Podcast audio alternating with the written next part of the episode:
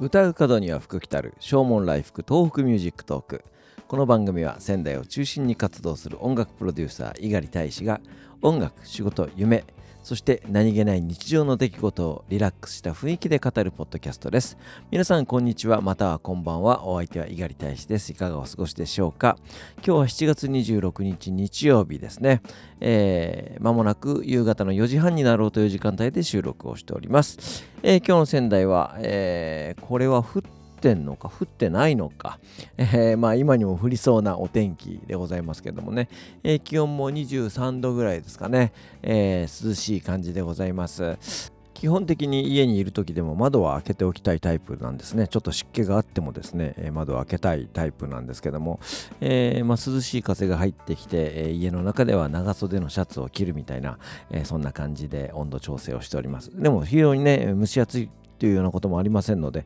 え、心地よい、え、風を感じながら、え、読書をしておりますちょうど読んでおりました小川糸さんのライオンのおやつという本、えー、今年2020年の本屋大賞のノミネート作品だったんですけどもね、えー、末期がんを患った若い女性が、えー、ホスピスに、え入所して、え亡くなるまでの1ヶ月のお話なんですけども、え死というものを、まあ、自分の中に受け入れていくわけですよね。主人公の言葉を借りて、まあそのえー、作者の気持ちが反映されるわけなんですけども非常に一言一言がですね腑に落ちるというか納得するというかですねああいいなっていうふうに思えるすごくね、えー、素敵な作品でした、えー、ぜひね多くの方にも読んでもらいたいと思いますしこの作家ちょっと僕すごく興味ありますのでまた他の作品もね読んでいこうと思います、えー、小川糸さんのライオンのおやつおすすめでございますのでねぜひ、えー、読書してみてくださいえーまあ、せっかく本を読むという習慣が戻ってまいりましたので、え、次はさだまさしさんのエッセイ集「さだの辞書」とですねそして荻原宏さんの「家族写真」という小説これをちょっと読んでいこうかなというふうに思っています。いろんなアーティストが今ライブ配信というようなものに、え、手をつけておりますね、えー、なかなかコンサートに、え、足を運べない。そしてコンサートもねその開催する方も、え新型コロナのね感染対策を行わなければいけないのでまだまだ、え3密の状態にやっぱりどうしてもなってしまいますのでね、えコンサートを開くというのは現実的でないのかなというふうに思うんですけどもいろんなところからライブ配信をしているアーティスト多いです、えー、昨べはですね、えー、僕の敬愛いたします門松俊樹師匠がですね、えー、数日前に、えー、ブルーノート東京で収録したものを編集して、えー、ライブ配信を行いました。そしてその曲間の、えー、トークはですね本当にその、えー、VJ 風にですねあのーご本人が生放送でこれは配信をするというようなことでした。すごくね、面白かったんですけども、あの高音質、そして高画質のですね、設定に、してしまったもんですから、あの途中でブツブツブツブツ音声も映像も途切れてしまうんですよね。えそれで結構悩まれた方多かったんじゃないかなというふうに思うんですけども、これはあの本当にどうしたものかなというふうに思うんですよね。だからその画質を落として、えー、見ればいいんですけども、まあせっかくだからね、高音質で見たいなというふうに思うんですが、あの、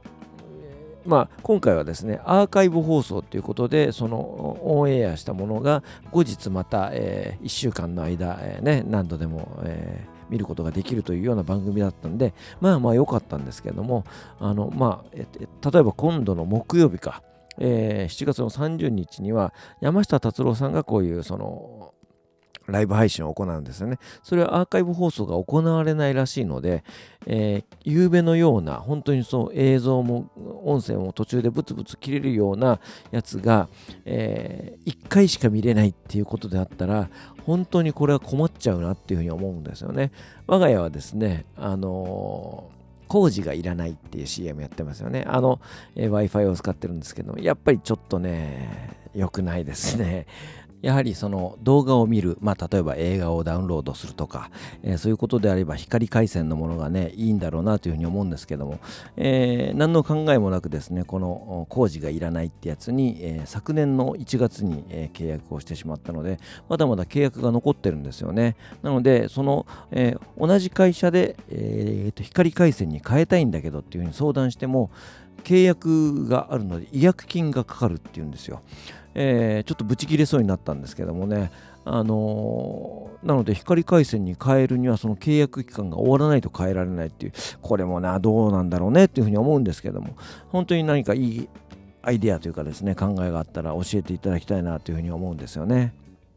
そういう映像が途切れたり、えー、音声が途切れたりみたいな、えー、ことはありましたけれども、えー、それにつけても夕べの演奏は素晴らしかったなというふうに思います。えー、門松俊樹さんのバンドね、本当に演奏力が高い、そして構成力もそうですし、えー、本当にね、プロフェッショナルの仕事だなというふうに思いますね。えー、こういうその配信ものが、えー、これからどのように残っていくのか、えー、まあ、ライブが通常通りできるようになってもこの、え配信という文化はまたきっと残っていくんだろうなというふうに思うんですけれどもいろんなアーティストがいろんな試みをしておりますね、えー、門松俊樹さんは今度は、えー、ZEP 東京で、え8月12日にライブを行う、えその様子を、えライブビューイングということで全国の映画館で、え見ることができるような、え試みをするということです。これもだからそのその日しか行けないので、えー、僕はもうその日仕事が入っちゃってますからね、えそのライブビューイングをライブビューイングを楽しむことはできないんですけども、なので、えー、どどういう形が、えー、いいのか、えー、本当にいろんなアーティストがいろんな考え方でやってるなというふうに思っています。そして今度は自分たちが配信する側としてね、えー、どういう形でそのライブをお届けするのがいいのか、えー、これもちょっとザ・ボイス・オブ・ラブ、え考えていかなければいけないなというふうに思っております。ということで今日はですね、読書とライブ配信の話をいたしました。お別れに一曲お送りしましょう。ザ・ボイス・オブ・ラブの一番新しいアルバムの中から、ラララ、君を待ってるです。お相手は猪狩大使でした。それではまた明日。さようなら。